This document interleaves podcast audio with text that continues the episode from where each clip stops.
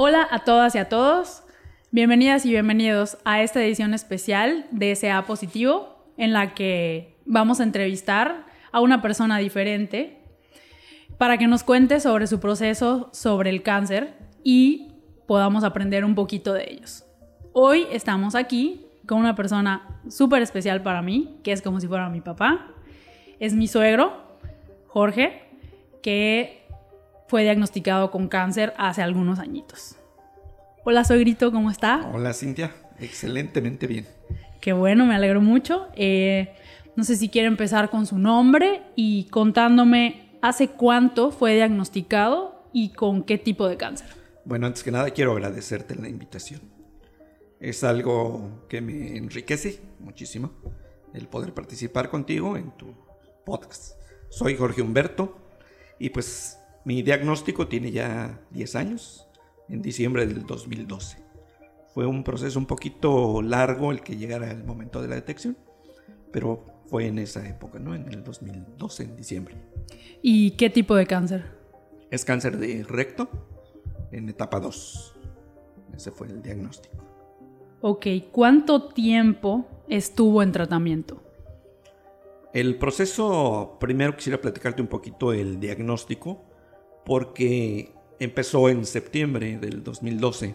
¿Sus síntomas? Los síntomas en donde aparece un pequeño rasgo de sangrado y que me lo atiendo como si fuese una hemorroide. Y pasan dos meses, tres meses atendiéndome ese síntoma sin que realmente se fuera el problema. Hasta que a través de estudios pues finalmente se llega al diagnóstico ¿no? del cáncer de recto. Ese tiempo que se, se pasa en, atender un problema que no es el, el real, son tiempos perdidos, ¿no? Que muchas veces se pueden tener un impacto muy fuerte en el, tu propio tratamiento. Es importante estar muy alertas con los avisos que nos manda el, el cuerpo, ¿no? Y ahorita que usted habla de eso, ¿usted ya había recibido, digamos, algún aviso? El, síntoma era los rasgos de sangre que había al momento de ir al, baño. Pero, eh, o sea, de cuenta ese fue el único aviso. El único, sí. O sea, no, tuvo ningún otro síntoma. No, ningún malestar, ningún dolor, en absoluto, nada, simplemente ese era ese rasgo, ¿no? Y cuando usted ve eso, eh, ¿pasó por su cabeza en algún momento? ¿Es algo malo? No, me fui por el lado de posibles hemorroides y cosas de ese tipo, ¿no? Y eso fue lo que el mismo médico también vio. Y el tratamiento fue sobre eso. Hasta que no dio resultado, y pues entonces ahora sí hay que hacer otro estudio, una colostomía, y ya en ella resulta el problema de que había una zona cancerígena en, la zona del recto. Ok. Em,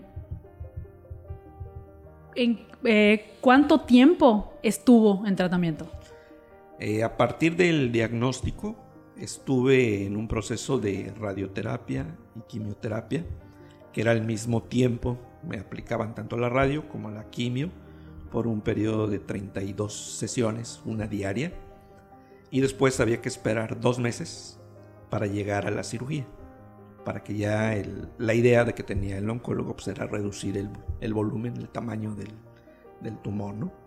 Entonces fueron de diciembre hasta que se llevó a cabo la operación, fueron prácticamente cinco meses. Ok, entonces eran quimio y radio diarias. Quimio juntas. y radio juntas el mismo día durante 32 días. ¿La quimio era tomada o era intravenosa? No, era tomada. Era tomada. Ok. Em, ¿En qué momento está ahorita? ¿Vigilancia, mantenimiento, ya? Pues después de que me llevaron a cabo la operación, entré en un periodo continuo cada tres meses de vigilancia, de vigilancia médica, a través de estudios, de diferente tipo de análisis, cada tres meses. Pasaron dos años, después el médico me cambió a cada cuatro meses, lo mismo con estudios constantes, después a seis meses y después de diez años ahora, este, el último estudio que me hicieron, ya me dijo el doctor, ¿sabes qué? Ya vete a tu casa y nos vemos hasta dentro de un año y ya no conmigo, con tu médico familiar que te haga los estudios que aquí le, le recomiendo, le indico, ¿no? Pero pasaron 10 años de un proceso continuo. Afortunadamente durante todo ese proceso no hubo ningún medicamento, nada, solamente Chequeos. Chequeos, chequeos, estudios, estudios y estudios. ¿Y qué se siente que el médico te diga que ya no tienes que regresar con él? Pues es este, una sensación mucho, muy agradable, muy reconfortante, pero es todo el proceso. Es, llegaste al final de una etapa. No quiere decir que ya estás al final del camino, pero has avanzado bastante y bastante bien. Durante todo el, proceso es, es, como un caminar, en donde cada día, cada día es un pedacito que le vas avanzando en la etapa de la, de la sanación. Tienes que aceptar que el cáncer no es un no es algo que sea completamente eliminable, es controlable, puedes llegar a controlarlo y vivir lo mejor posible de tu vida. Pero se siente muy a gusto cuando te digan, sabes que pues ya nos vemos, ya no nos vamos a ver, ve con tu médico familiar y que le siga. Ya si hay algún detallito, él te va a mandar conmigo. Claro. Sí, pues sí, qué felicidad, ¿no? Sí, claro, desde luego. Eh, ¿Qué sintió o cómo se sintió cuando lo diagnosticaron? Bueno, lo, primero es la etapa del coraje, del clásico de ¿por qué a mí? Pero no me duró mucho ese, ese proceso. Más bien yo he tenido una vida muy confortable con mi familia, con mi esposa, con, con mis hijos y todo. Y muchas veces platicando con mi esposa decíamos, oye, ¿por qué nos va tan bien? No puede ser no puede ser que todo esté bien. Entonces cuando llega el diagnóstico dije, ah, ya ves, aquí es donde hay que pagar. Pues todo estaba muy bonito. Así es que pues ni modo, esto nos toca. Entonces mi, preocupación principal era el, mi, esposa. El, yo he, vivido una vida plena, feliz y, y, contento de que si eso me tocaba, pues eso me tocó. Ya, listo. Pero mi preocupación era cómo iba yo a dejar a, mi familia. Mis hijos eran grandes, pero mi esposa me preocupaba, ¿no? Esa era más que nada mi, mi preocupación. No tenía yo ninguna queja contra, contra el cáncer, no. Lo acepté bien. Tuve pues un, un acto de mucho análisis interno. Dije, pues si me ha ido tan bien, pues hay que seguir bien, echarle ganas nada más. Así es. Y qué, qué buena forma, la verdad, y admirable la realidad, porque sabemos que el cáncer pues, no está fácil. Eh, ¿Tuvo alguna referencia, algún grupo de apoyo o alguien que estuviera pasando por lo mismo? En cuanto a cáncer, no.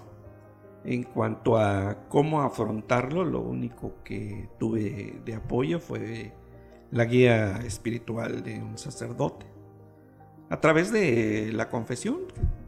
Y tengo que ponerme en paz conmigo mismo y, con Dios. Y tuve una plática muy agradable con el sacerdote que me ayudó muchísimo, ¿no? A entender la situación. En el hecho de decir que pues esto no es el, fin, hay que continuar y buscar el método y el camino y aceptarlo. Ese fue el único, no, no tuve ningún otro grupo de, de apoyo. ¿Y le hubiera gustado tenerlo? Pues no sé ahora, pero en el momento no sentí la necesidad. Ya. No, sentí que algo me estuviera haciendo falta. Ya. Eh, no sé si a usted le pasó en algún momento, pero ¿qué no le gustaba que le dijeran?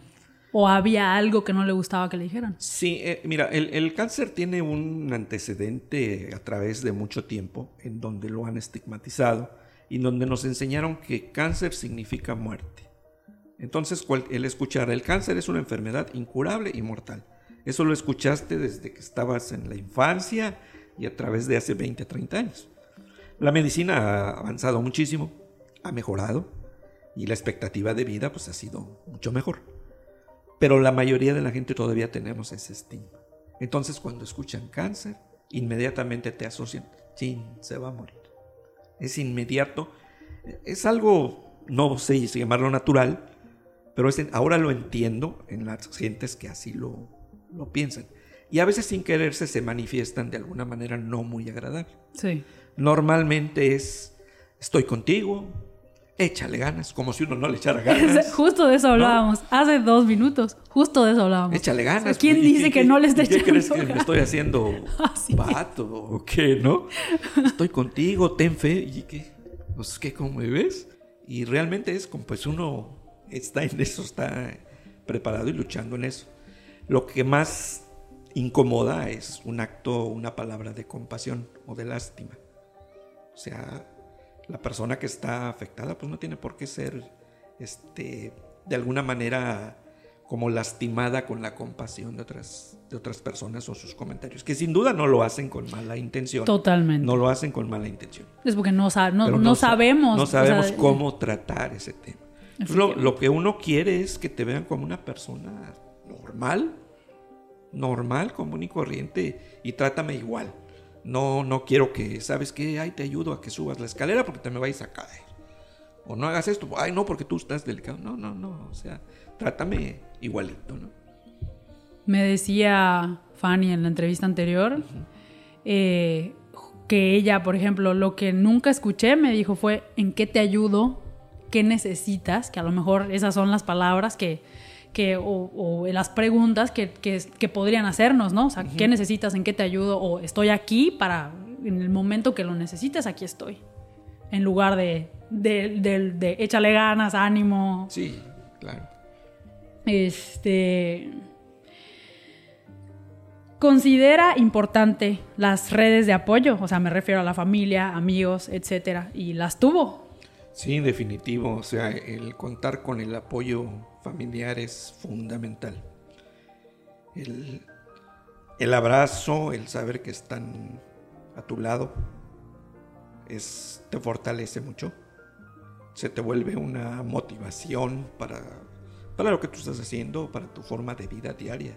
Es mucho, muy importante. No es lo mismo sufrir una afectación, una enfermedad encerrado en un cuarto solito, a que verte rodeado de gente que te quiere, que te estima, y que de alguna manera pues te está abrazando, ¿no? No necesitan decírtelo, pero lo sientes. Es correcto. Lo sientes. Sí, sí, es como mm, ahorita el COVID, ¿no? Por ejemplo, o sea, la gente, creo que lo que más le afectó a la gente era estar aislados y solos. claro.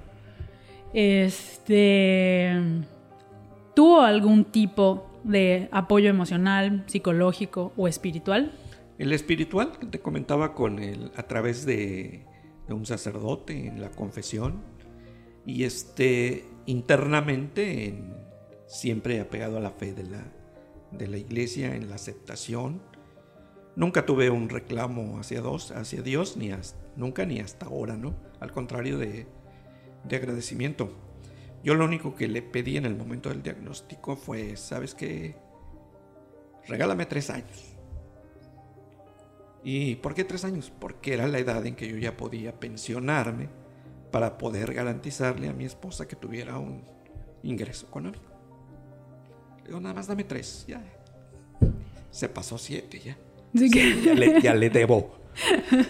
ya le debo, entonces pues, no le puedo este, reclamar nada, sino al contrario, es de agradecimiento.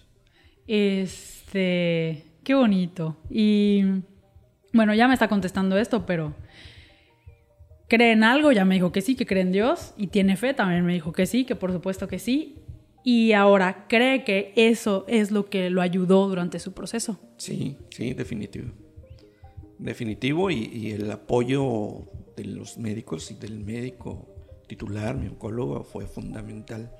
La forma, su trato, la sinceridad en el caso, el, el aplomo para para decirme, para hacer las cosas. Este, inclusive durante el proceso de quirúrgico tuvo que tomar una decisión ya en quirófano, yo estando bajo la anestesia, en donde tenía que tomar una decisión que tuvo que irle a decir a, mi esposa y ella decidir, ¿hacemos esto o no hacemos? Entonces fue algo muy, muy importante. Eh, la calidad humana y la ética de, de este, de este médico, ¿no? Y esa decisión, si le puedo preguntar, eh, ¿en qué consistió? Eh, consiste, como era un cáncer de recto, consistía en hacer una colostomía, que es cancelar completamente el recto y ahora vas a evacuar a través de, del estómago. O sea, tu intestino lo canaliza en el estómago. Y eso pues, representa un cambio total de vida. Justo eso le iba a preguntar, ¿qué, ¿qué había sido para ustedes? Es un, es un, cambio total en tu forma de, de, vida, tu organismo cambia, pero lo acepté bien. Lo acepté bien e inclusive hasta tiene su nombre, mi colostrum. y toda la familia sabe que se llama Lulu.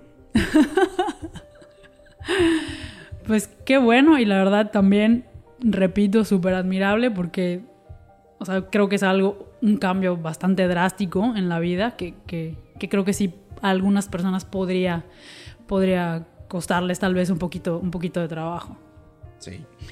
Eh, ¿Considera que el cáncer cambió su vida de alguna forma? Y si es así, ¿cómo? Cambió muchísimo. O sea, me hizo ser mejor persona. Me hizo apreciar la vida. Ya había pasado una muy buena etapa laboral en donde le dediqué más del 100% de mi vida a, la actividad laboral. Y eso implicaba ciertos descuidos familiares. Siempre con, con la idea de, de, darles todo lo que necesitaban y creo que así lo hice. Pero me faltó quizá tiempo más familiar y tiempo para mí. Entonces el cáncer me hizo valorar lo que es la vida. El que solamente tienes el momento de hoy, no sabes mañana, no sabes pasado. Entonces, solo por hoy. Y aprender a disfrutarlo, a dejar lo material. Me hizo dejar todo lo material a un lado. Porque te sirve nada más para vivir. Porque nada te vas a llevar, ni nada. Entonces, principalmente creo que el cáncer a mí me hizo una mejor persona. Y creo, bueno, creo que a muchas personas nos ha hecho, es así como un golpe eh, que te hace valorar muchísimas cosas y, apreciar muchísimas cosas, como usted mismo ha dicho, apreciar la vida. Eh, y bueno, em, ¿qué diría de las quimioterapias? O sea, ¿cómo le fue con las quimioterapias? Afortunadamente las mías no fueron muy invasivas, eran simplemente tomadas, pastillas y aunado a que estaba pegadito a la radiación, me daba más o menos 2-3 horas de decaimiento diario. Después de que tomaba mi radio, venía la quimio, y en 3 horas completamente que tenía que estar recostado, prácticamente dormido, porque sí era agotador. Pero no había, después de las 3 horas no había dolor, no había nada, podía continuar el resto del día haciendo mi, mi este, actividad normal. Ya. O sea, Solo cansancio. Solo cansancio. Creo que fue muy importante el nivel del estado en que se detectó el cáncer, que estaba en etapa 2. Entonces, afortunadamente estaba completamente localizado, identificado, y no había invasión todavía. Y pues no fue tan necesaria una quimio muy, muy fuerte, ¿no? Entonces creo que es muy importante el, pues, estar atento a los síntomas y, y buscar rápidamente el diagnóstico. Mientras más pronto es. Sí, totalmente, sí, un diagnóstico oportuno. ¿Y de las radiaciones? ¿Qué diría de las radiaciones? O sea, ¿cómo le fue con las radiaciones? Eh, las radiaciones, eh, aunadas ya con la quimio y con todo, pues sí traen algunas consecuencias eh, secundarias, ¿no? Afectaciones, dificultades para orinar, para dolores abdominales, cosas de, de ese tipo que sí, sí te afectan. Sí. Y, por ejemplo, ¿usted cambió su, alimentación o durante el proceso o, o, siguió siendo la misma? Seguí con lo mismo. No, no, no tuve ningún cambio. No, no acudí con alguien que me orientara o que me dijera o mi mismo oncólogo, ¿sabes que tienes que cambiarte este tipo de, de alimentación? Seguí normal hasta la fecha no me cuido. Y tampoco le hizo ningún eh, conflicto con las radiaciones ni las quimioterapias tampoco. Porque como hay alimentos que luego, o sea, por ejemplo, en mi caso sí. Sí. Sí, ¿no? Al menos que me haya yo percatado que esto me hace. ¿Usted identifica, cuando fue diagnosticado, identifica alguna etapa emocional de su vida? O sea, se lo pregunto porque en una de las entrevistas, o sea, bueno, esta fue una pregunta que se me ocurrió cuando, después de haber hablado con una de las entrevistadas. Porque ella me dijo que estaba en una etapa de su vida en la que ella ya no quería vivir, o sea, ella se quería morir. Y cuando le dicen que tiene cáncer, pues es así como que, oye, no, yo, yo sí quiero vivir, o sea, ¿usted identifica alguna etapa así como emocional que el cáncer haya llegado y le haya dado así dos bofetadas? Pues me encontraba en una etapa laboral bastante muy buena, en un punto alto dentro de la organización, ya próximo a, jubilarme. Estaba yo ya en, la etapa en que podía jubilarme, pero sin en cambio seguía yo trabajando porque me sentía muy bien. La familia todos excelentemente bien, con sus parejas. Eh, te comentaba hace rato que platicando con mi esposa me decía, oye, ¿por qué está todo tan bien? Algo, algo no está correcto porque pues, no puede ser que todo sea tan maravilloso. Entonces me encontraba yo en una etapa confortable, agradable, cuando, como dices, llegó la cachetada. Y fue la explicación, ah, este era lo que te decía yo, que, que algo había. Y qué bueno que me tocó a mí porque es más difícil cuando le toca a otra persona que cuando le toca a uno mismo. ¿Usted cree? Yo creo que sí. Sí, sí, es que, creo que creo que ver a un ser querido sufrir es algo... Es, terrible. Muy duro. Y más si tú no puedes hacer nada. O sea, tú haces todo lo posible en lo que está en tus manos, pero hay cosas en que se salen de, de tus manos, ¿no? Sí, totalmente, sí, sí, sí. Sí, yo no cambiaría lo que me dio a mí porque le diera a cualquiera de mis familia, ¿no? Sí, no, para nada, no. Totalmente de acuerdo. Eh, ¿Qué versión de usted le gusta más? O sea, ¿regresaría como era antes? ¿Regresaría el tiempo? ¿O, ¿O se quedaría con la versión de ahorita? Es que todo es una sola versión. No hay dos versiones. Uno es uno solo. No tienes el A y el B. La, parte cuando se presenta el cáncer forma parte de la cadenita que traes. Entonces no hay aquí corto. Tú no sabes cómo sería tu vida, o al menos yo, no sé cómo sería mi vida si no hubiera habido cáncer. Probablemente no sería mejor persona que ahora.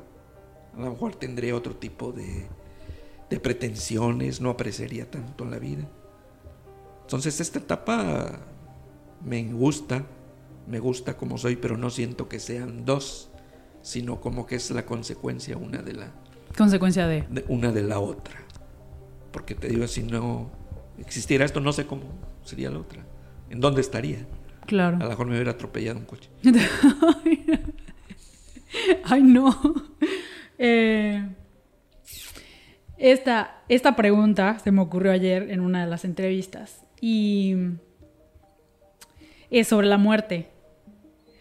O sea, cuando recién es diagnosticado, o sea, ¿qué pasa por su mente? O sea, pasó la idea de, morir, pasó, o sea, algún miedo a la muerte o, algo así? O sea, ¿cómo, ¿cómo, es su relación? O sea, ¿le dio miedo? Eh, ¿Cómo fue su relación con, pues bueno, o sea, muchos de nosotros creo que hemos escuchado, y bueno, lo platicamos hace un, un momentito, que hablar de cáncer muchas veces es, pues, te vas a morir, o es muy relacionado con la muerte. ¿Cómo, cómo fue eso para, para usted?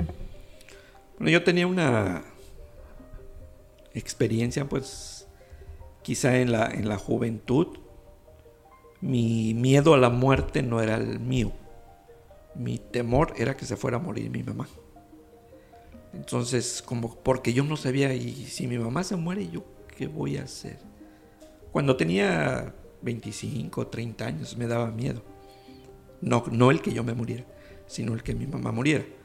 Y yo le pedí a Dios, oye, dame chance que, que si mi mamá se muere sea cuando yo ya tenga 50 años, porque ahorita no sé qué voy a hacer. Entonces será mi miedo. Cuando se me presenta el diagnóstico del, del cáncer, el miedo era algo relacionado con lo anterior. No era que yo me fuera a morir, sino cómo iba a quedar mi esposa si yo me muero. Sí. ¿Sí? Por eso era lo que te comentaba hace, hace un momento, en que lo que yo pedía es dame tres años para que le dé para comer aquí a mi mujer. Nada más dame tres años, yo estoy bien. No, nunca tuve miedo a, mí, a que yo me fuera a morir, porque mi vida había sido muy, muy bonita y sigue siendo muy bonita. Entonces, en el momento que toque partir, pues bien. No, no, no sentí temor. Muy bien, y ahorita se me acaba de ocurrir otra pregunta. Eh, no sé para usted, porque bueno, eh, cree que como hombre es, es como que un poquito más de estigma haber sido diagnosticado con cáncer. O sea, o, que sea un poco más difícil el haber sido diagnosticado con cáncer. Porque, bueno, no sé, ya sé, social, ya sabes, socialmente, pues a lo mejor los hombres no cuentan menos o se expresan menos, no lo sé, pregunto. No, siento que no. No, no creo que haya una diferencia entre de género en, en, ese sentido. Quizás somos, como tú comentas, más reservados. Ajá. ¿sí? A veces nuestras dolencias o lo que padecemos nos lo, nos lo callamos. Pero a lo mejor es por una costumbre, no somos muy abiertos a expresarnos o a que la gente diga, ay, pobrecito. Sí. A expresar un dolor, ¿no? Sí. Pero no creo que haya una separación entre de género. Ok. Y ahora sí, llegamos a la última pregunta. ¿Hay algo que no le haya preguntado que considere importante hablar o decir? Bueno, creo que hemos platicado bastante del tema, pero a mí sí me gustaría que, la gente pudiese tener un poquito más de conciencia en cuanto a la sintomología de cualquier cosa que nos ocurra en nuestro cuerpo, ¿no? Y no solamente hablando de, cáncer, sino en general el, el, cuerpo te avisa, nos manda señales que a veces no atendemos o minimizamos o pensamos que es cualquier cosilla, ¿no? Y el cáncer tiene dentro de las ventajas la detección oportuna. Entonces un cáncer que se detecta oportunamente pues tiene mayores posibilidades de, salir adelante o al menos el proceso es mucho más suave de, mejora. Entonces hay que aprender a, cuidarnos, a conocernos, a conocer nuestro cuerpo, es decir, aquí hay algo rarito, algo que me causa un detallito, pues hay que hay que checarse, ¿no? Ese sería lo que me gustaría que la gente pudiese asimilar y en su vida. Y yo creo que eh, justo eso que mencionaba, o sea, de las señales que te dan el cuerpo, pero también eh, que si consideras que la opinión de un médico no, o sea, no es la que, la, la que a ti te convence, pues que busques otras opiniones. Claro, sí. Pues muy bien, eh, muchísimas gracias por estar aquí, muchísimas gracias por compartir y muchísimas gracias por acompañarme. Se lo agradezco infinitamente, lo quiero muchísimo. Este, gracias a todos por, por acompañarnos una vez más en esta entrevista y ahora sí, nos vemos pronto. Gracias.